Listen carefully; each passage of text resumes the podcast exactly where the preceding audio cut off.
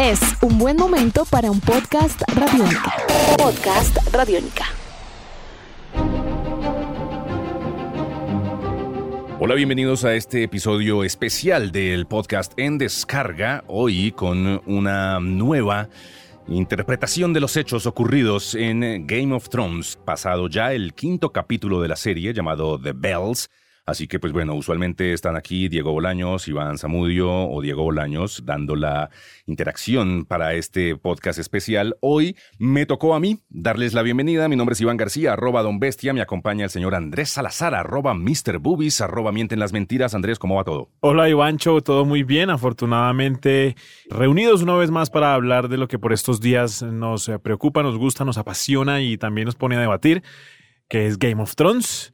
Así que todo muy bien, muchas gracias. Y algunos dirán, bueno, pero ¿cómo así? Entonces, ¿dónde está Diego Bolaños? Pues Diego ha decidido irse a Westeros, espero que no a King's Landing, porque si no sería algo terrible. En algún lugar del mundo se encuentra el señor Diego Bolaños. Muy buenas, Diego, ¿dónde anda?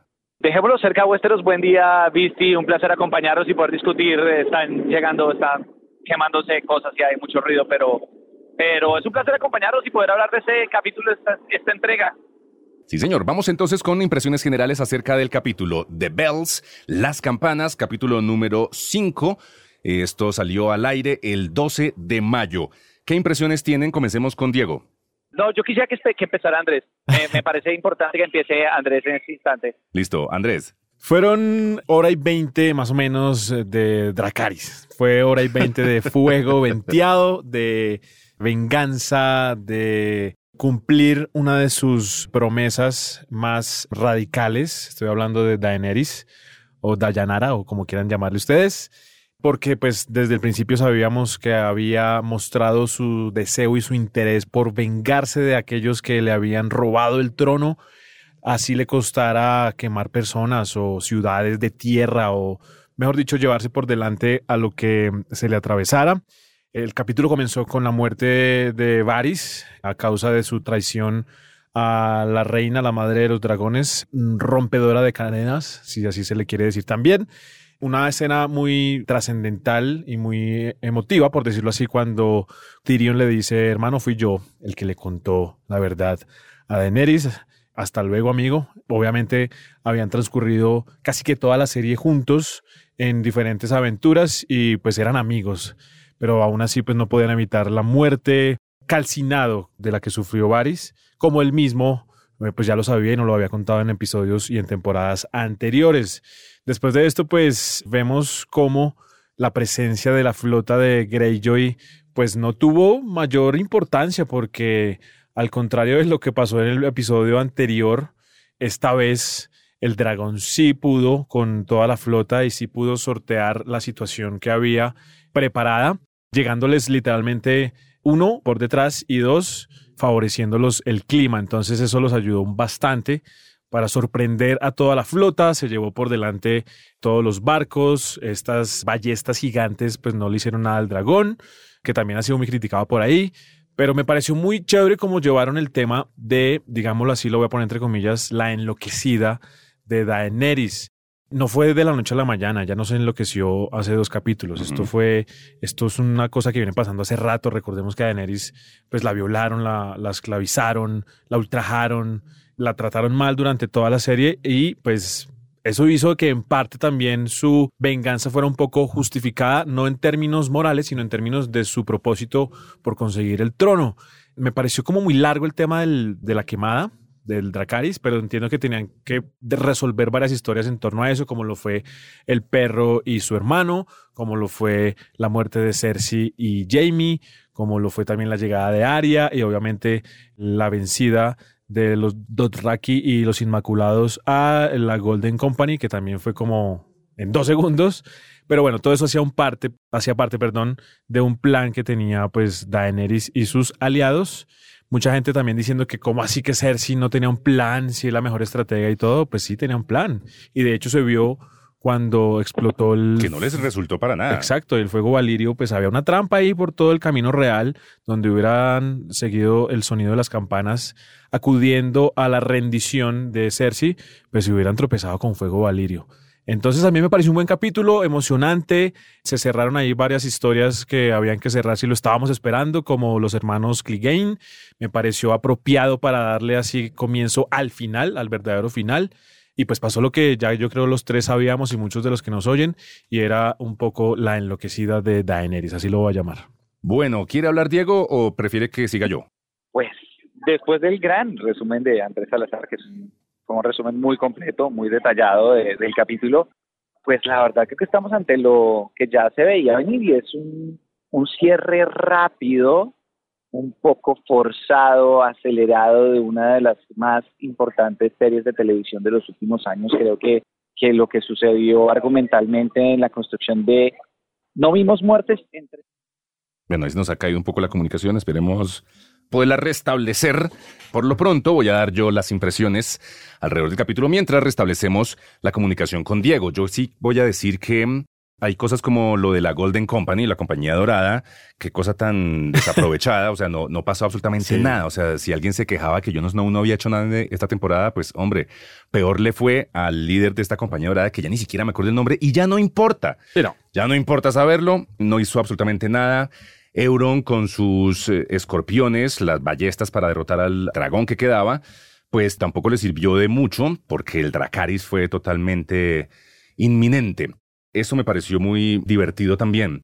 Ahora, de cómo Daenerys ya va perdiendo la cordura, se ve muy bien desde el mismo vestuario y maquillaje, ya se le nota una cara transformada y pues una escena importante donde ella quería o esperaba amor de Jon Snow, alguien que ella ya había dicho que la había traicionado, ella esperaba algo diferente, como quien dice que se le arrodille y le pida perdón, que por favor, que no va a volver a dar lo que sea.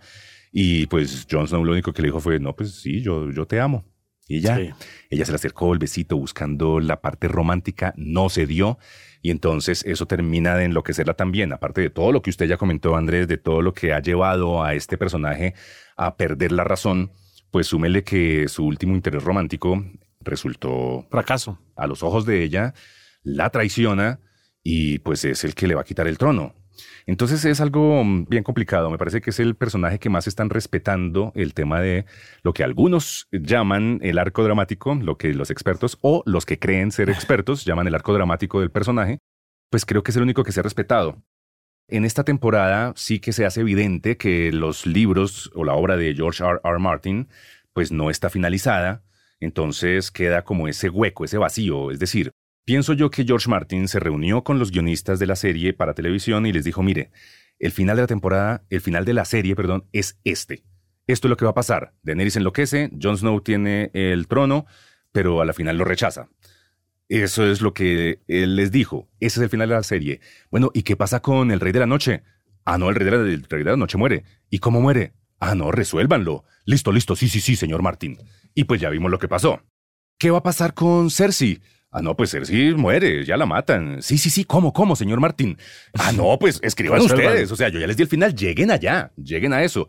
Y me parece que sí se nota que está como muy hacia los, a las carreras de pronto, si la temporada pasada, si la séptima hubiera tenido 10 capítulos, si hubiera podido dar paso a esos momentos o a esas líneas de la trama que son necesarias para entender y para tener todo el panorama completo de la serie. les propusieron que la serie tuviera 10 capítulos las dos temporadas últimas y no quisieron, precisamente un poco por lo que usted dice, porque querían como ya darle trámite y cerrar y les parecía que 10 capítulos era mucho, pero pues lo que usted dice es cierto. Tal vez si cada temporada de las dos últimas hubiera tenido los 10 capítulos habituales a los cuales estábamos acostumbrados, evidentemente habríamos tenido más tiempo para darle solución a estos enigmas que traen, por ejemplo, el Rey de la Noche y, por ejemplo, también darle una solución más amplia a esta batalla final, porque sí, yo soy un gran defensor de la serie y de su final, pero también es que la ponen muy difícil al solucionar este tipo de cosas como la Golden Company, como la solucionaron.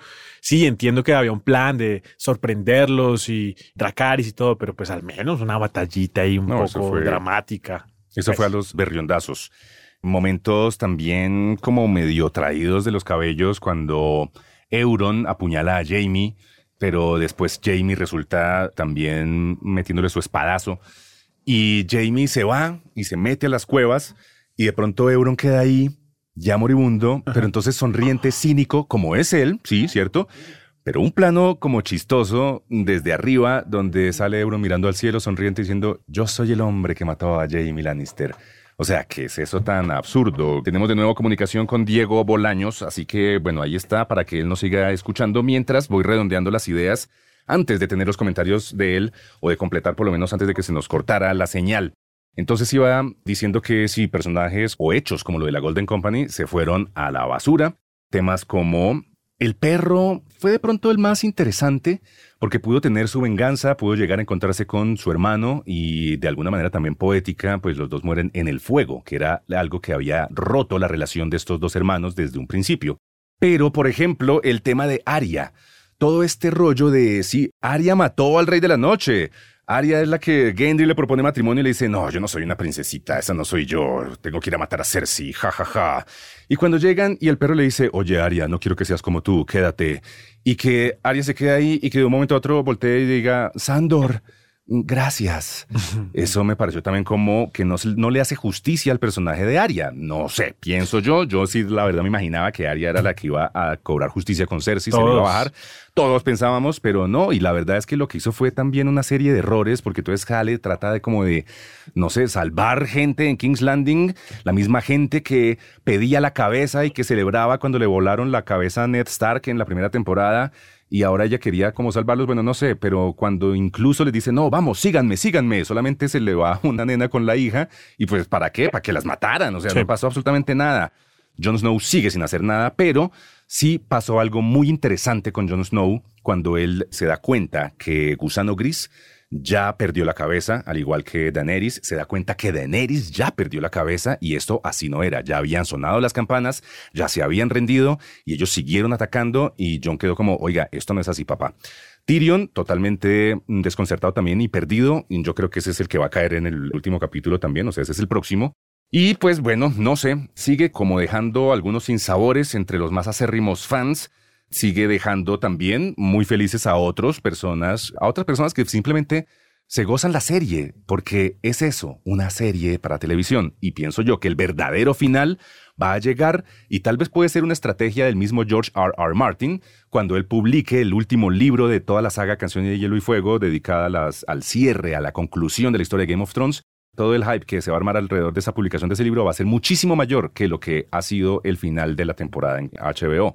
¿Por qué? Porque va a ser el verdadero final, va a ser el que van a estar esperando muchas personas. ¿Qué opina el señor Diego Bolaños? Bueno, la verdad lo único que puedo comentarle para hacerlo más corto es que claramente estamos ante una de las series más importantes por su construcción argumental y dramática, pero que lamentablemente al apartarse de los libros en las últimas temporadas pues demuestra que Benoit y compañía no tienen la capacidad de construcción que ha tenido George R. R. Martin a lo largo de sus libros. Definitivamente la construcción de arcos argumentales súper largos y súper complejos no puede cortarse de esa forma tan simple. Es decir, lo que pasó con los hermanos Clegane, lo que pasa con Arya Stark, todo lo que usted comentó tiene toda la razón. Y es que estamos viendo cómo mueren personajes. Vean cuatro capítulos de la última temporada sin matar a un solo personaje importante y en un solo capítulo eliminan a varios de una forma completamente básica, simple, sencilla, sin mayor explicación. Solo hablar la muerte de Cersei ya es algo muy muy deprimente. Es decepcionante a muchos niveles y no se puede justificar de ninguna forma. Creo que lo que sucedió en esta en este último capítulo de esta prueba más grande que, que nosotros no va a satisfacer.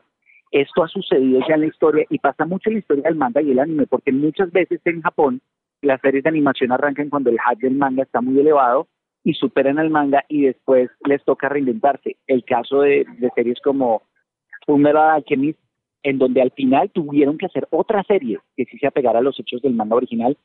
Es más, yo le voy a decir una cosa a ustedes dos, sería muy interesante que en unos 5, 6, 7 años los mismos se reunieran a volver a grabar el final de los libros de George R. R. Martin, porque lo que sucedió el, pasado domingo es, es, muy triste. Es decir, es forzar la construcción de Daenerys como una villana, es forzar y reforzar y reforzar la idea a lo largo de una hora de un dragón volando por todas partes y ver que no había nada más que lo justificara, estaba pegado con babas.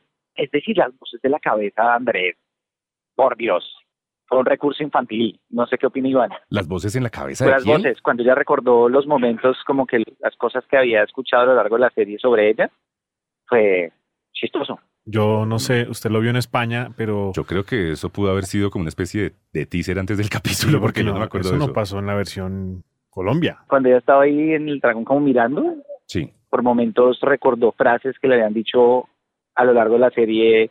¿Cómo se llamaba el novio de ella? ¿Khal Drogo? Como que cosas, escuchó como la voz de Caldrogo, como la voz de su hermano. Yo Pero creo sí, No me que acuerdo si fue en la parte del dragón o al principio, pero sí hubo un pedazo en que, no, y no estoy hablando de resumen, un pedazo en que ya escuchaba, eh, como que recordó esas frases que le habían dicho a lo largo de la serie. Bueno, no lo recuerdo bien, pero si pasó así, es un recurso bastante manido como para decir que se está enloqueciendo esta mujer.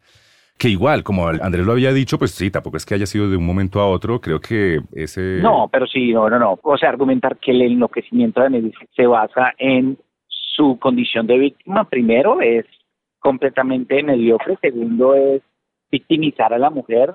Si el personaje de Daenerys se había vuelto tan fuerte para muchas personas era porque era un sobreviviente, porque era una sobreviviente empoderada que se había, superado muchos obstáculos. Acá estamos victimizando a Daenerys para justificar su locura y convertirla en la villana de la serie que también es una destrucción súper mediocre del personaje. Es decir, no, es que es mala porque está loca y está loca porque le hicieron mucho daño. Sí, es que se nota que ellos mismos vieron que plantear la maldad de Daenerys a partir de, del asesinato y de ser recurrente y repetitivo con, la, con el genocidio que estaba haciendo Daenerys, era forzar a la gente a, a odiarla. Algo que no mucha gente tenía, que mucha gente la quería. A mí la verdad nunca me agradó, más que todo por su fijación en decir eh, Ben Denis, Ben Denis, Ben Denis, a quien saludaba, pero también lo veía como un rasgo inmaduro. Esperaba que el personaje madurara de alguna forma, pero tampoco pretendo que esa misma inmadurez, o sea, lo que no logró madurar para bien, tampoco pretendo que lo madure para mal de una forma tan, tan mediocre, tan simplista.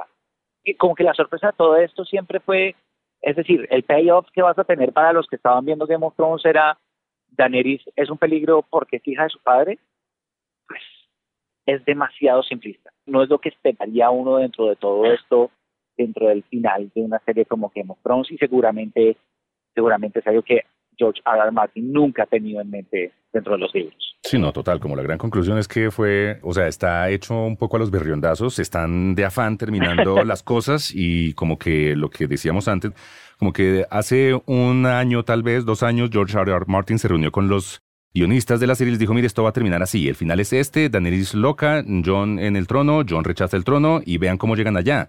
Y señor Martin y el rey de la noche, no, resuélvanlo. Y Cersei, señor Martin, ah, no, pues háganle ustedes. Y como que ya, no sé, perdió muchos elementos atractivos de la narrativa del señor Martin, que pues no están presentes en esta última temporada especialmente. Andrés. De acuerdo con eso, hay muchas cosas inconclusas y resueltas rápidamente. Y para cerrar el tema de Daenerys, toda la serie la hemos visto inmadura. O sea, y de hecho es una niña. Cuando, Por eso, Cuando ella... por eso, pero ¿cómo va a madurar para el mal No, no, no. en cinco segundos? Lo que quiero decir es que su inmadurez, su ambición por el poder, y es que hay que tener en cuenta que siempre ha sido o siempre la han mostrado como una persona que está detrás o en una carrera por el poder, cueste lo que le cueste, llévese a quien se lleve. Eso sumado a todo lo que ha pasado, que no es por victimizarla, sino que simplemente es lo que ha pasado y a raíz de eso también siente un poder de venganza y una sed de venganza, nos hace pensar que, uno, no es sorprendente la manera en que lo están haciendo. Es decir, que se haya llevado a todo el mundo por delante teniendo un dragón corresponde... No, pero es que es una pataleta, es una pataleta.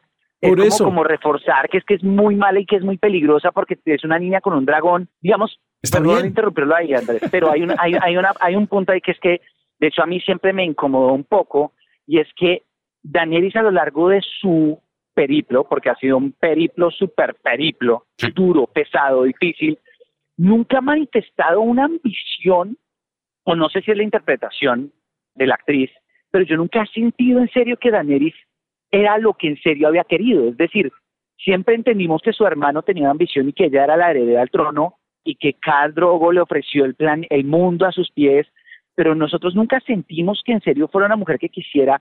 De hecho, la única motivación real de Daenerys construida a lo largo de la serie es romper las cadenas Sí. romper las cadenas siempre fue el único recurrente pensamiento implantado por parte de Daenerys, más allá que gobernar. Que entiendo que a lo largo de los últimos capítulos ella haya crecido el personaje hasta a, decir, bueno, la que tiene que gobernar soy yo para romper las cadenas y que nos generara esa discusión y ese enfrentamiento, pero nunca entendí la construcción de esa inmadurez de la cual estamos hablando todos, es decir, nunca la vi bien fundada en el personaje de Neris. Tanto así que alguna vez lo que me llegué a imaginar era que ella, dentro de su madurez y crecimiento, se diera cuenta que en el fondo ella nunca quiso el trono, que el trono se convirtió en un caballito de batalla de su vida, alrededor de su vida y alrededor de las personas que la rodearon, pero que al final no era su verdadero deseo. Su verdadero deseo, el de romper las cadenas, no necesariamente estaba ligado con el de gobernar y heredar el trono, y que tal vez eso iba a ser explorado más adelante y que, no sé, veríamos a Daenerys decir, sabe que yo me vuelvo al otro lado del continente y me quedo gobernando a la gente que en verdad sí me quiso. Pero es, digamos, es la construcción de un villano, y es un elemento que vemos en, para traer un ejemplo cercano que hemos con Thanos, en donde comprendemos de cierta forma villanos. Yo no comprendo a Daenerys a partir del hecho de que sea víctima solamente porque es que es demasiado simplista, la hace de la profundidad de una hoja de papel. Y creo que justificar los últimos hechos de Game of Thrones de esa forma, pues sí, pues le sirve y cierra. Pero no sé, Andrés, yo creo que eso no es a lo que estamos acostumbrados en la construcción de personajes y de los hechos de una serie como Game of Thrones. Porque es que si uno puede explicar a Daenerys en tres palabras, eso no es un personaje de George R. R. Martin. Sí, y eso obviamente también aplica para el caso de Cersei y cómo salió ya el personaje de Taquito de toda la serie. O sea, como quien dice, ah, sí, la profecía era que un hermano menor la iba a matar. Pues sí, pues entiéndelo como quieras. Y es Jamie el que le dice, ven, vámonos por este lado, y gracias a eso se derrumba. O si es Tyrion que libera a Jamie, le dice, vaya y sáquela. De cualquier manera, pues el culpable es uno de los hermanos de ella. Así tampoco creo que se vea la cosa.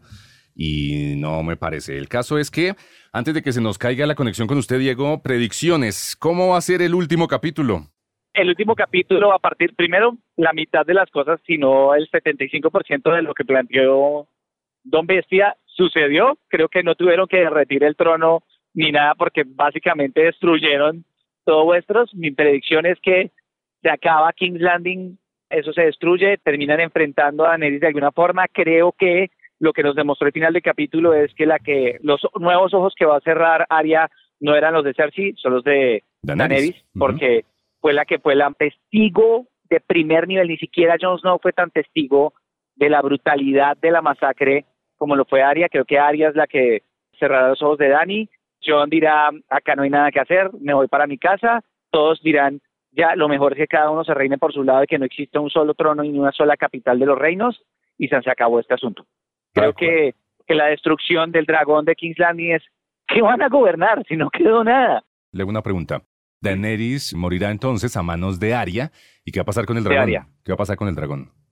Puede quedar con John tal vez cuidando el norte en caso de que vuelvan a aparecer los White Walkers porque los White Walkers tendrían que volver a aparecer eventualmente, no seguramente en la vida de John, pero eventualmente en vuestros volverían a aparecer, ya han sido derrotados y deberían volver a aparecer porque pues le clavaron a un tipo.